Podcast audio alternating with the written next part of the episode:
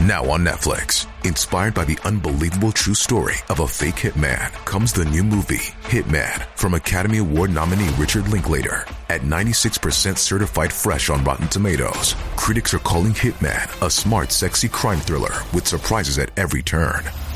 Starring Glenn Powell and Adria Arjona, Hitman. Now playing on Netflix and in select theaters. Rated R.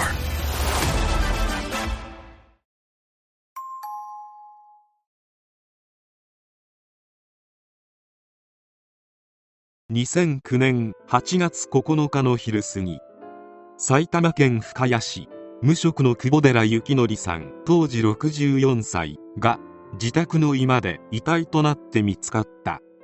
室内から100万円近くの現金が手つかずの状態で見つかり侵入や物色の形跡もないことなどから深く捜査はせず県警内では当初自決と見て捜査を進めた。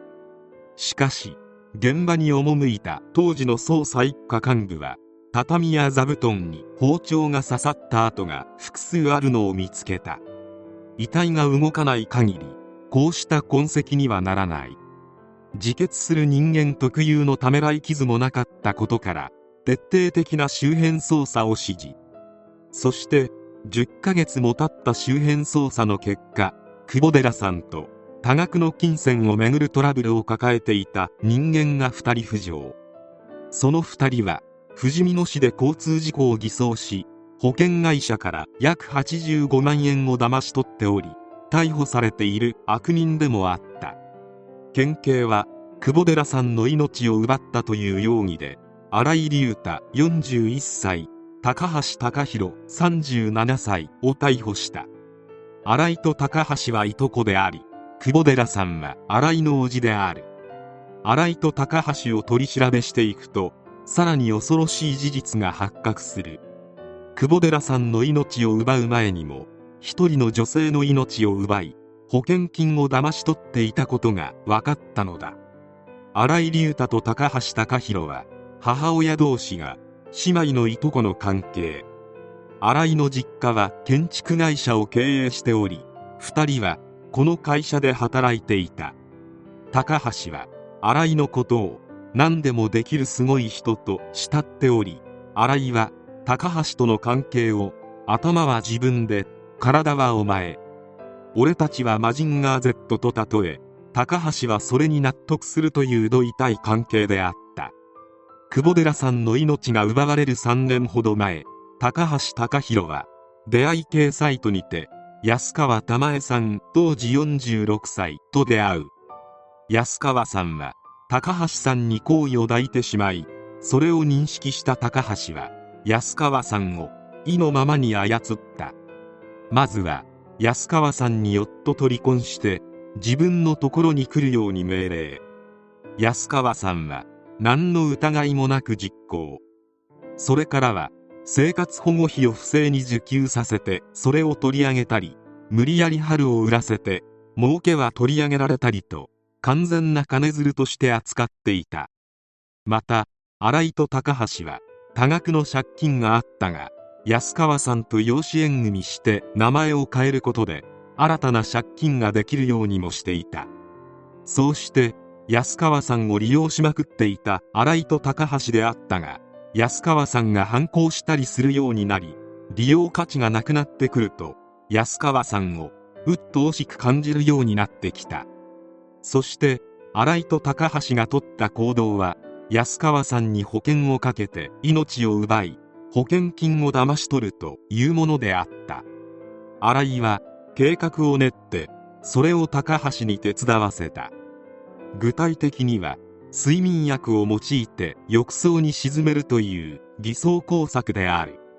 2008年3月13日に計画を実行し計画通り入浴中の事故に見せかけ安川さんの命を奪った。安川さんと養子縁組になったことで一緒に暮らしていた新井は発見者を装って警察に通報。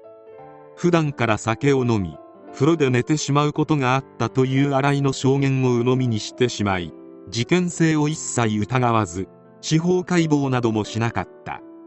新井と高橋は安川さんに養子縁組してもらって多額の保険金をかけていたにもかかわらず警察はその保険金についてもノータッチだった。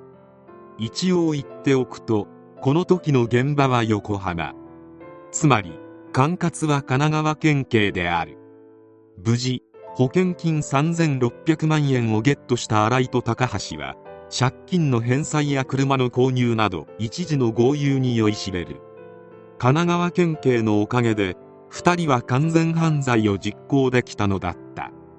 そして舞台は冒頭で述べた埼玉県に移る。新井と高橋の叔父久保寺幸則さん64歳は埼玉県深谷市で一人暮らしをしていた。久保寺さんは保険や資産運用の知識に詳しい新井を頼りにしており500万円を新井に預けて増やすように指示することもあった。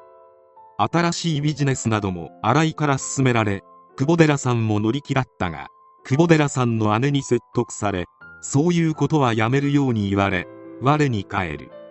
そして資産運用などで新井に預けていた金を返してもらおうとしたのだが新井は返す気配がない。調べてみるとあれだけあった残高がほとんどなくなっていたことに気づいた。これに久保寺さんは激高。新井に対し金を返せ。裁判を起こす。弁護士にも言ってあると通達。新井は焦った。もし自分や高橋を詳しく調べられると安川さんの保険金事件まで掘り起こされるかもしれない。しかも今回は埼玉県深谷市が舞台。管轄は神奈川県警ではなく埼玉県警なのだ。新井はマジンガーの片割れである高橋に久保寺さんの命を奪うよう指示。8月7日に自決に見せかけて久保寺さんの命を奪った。そして2日後に息絶えた久保寺さんが発見されたのだがまたも偽装工作がうまくいき埼玉県警の手が新井と高橋に向くことはなかった。しかし今回は埼玉県警偽装工作を疑い10ヶ月かけて徹底捜査を行うことで新井と高橋の久保寺さんとのトラブルを突き詰め逮捕まで至ったのだった。逮捕された後新井は犯行を全く認めなかったが高橋は新井に主導されたと言って新井に半ば罪をなすりつけるような形で自供したため全てが明らかになったのだ。そして裁判が開始。まずは新井の手足として動いた高橋について。検察側は実行犯である高橋に対し極めて悪質で動機に酌量の余地は全くないとして死刑を求刑弁護側は新井が主導的立場であり高橋は服従する関係にあったこと高橋の自白で事件の全容が解明できたとして情状酌量による無期懲役を求めたそして高橋に下されたのは無期懲役控訴しなかったため刑が確定したそして新井であるが安川さん久保寺さんともに事故死であり自身についてはなんと無罪を主張。検察側は借金を踏み倒すため安川さんに養子縁組を繰り返させたり無理やり働かせたりして金づるにしていたことを明らかにした。また高橋から思ったより稼げなくなったと相談され保険金をかけて命を奪うことを提案したと指摘。そして極めて計画的で残虐な犯行。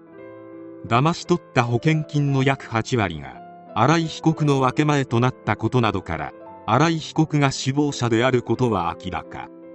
2人の尊い命を金銭的利欲のために奪った犯行の悪質さ遺族感情などに照らして極刑以外にないと述べた。最終陳述で新井は事実と違う過去を押し付けられ私は犯人に仕立て上げられた。どうか適切な判断をしてくださいとお涙頂戴を述べた。その結果新井に下されたのは死刑判決。裁判長は命を多額の金銭に変えた利欲的でおぞましい動機に酌量の余地はない。遺族も極刑を望んでいる。反省や改春の情も伺えず刑事責任は重いと述べた。埼玉県内の裁判員裁判では初の死刑判決であった。控訴。上告までしたが判決は覆らず。刑は確定。現在新井は東京拘置所で執行を待つ身。高橋は宮城刑務所で服役中である。実行犯の高橋は新井に浸水しており自分の胸に新井と掘るほど尊敬していた。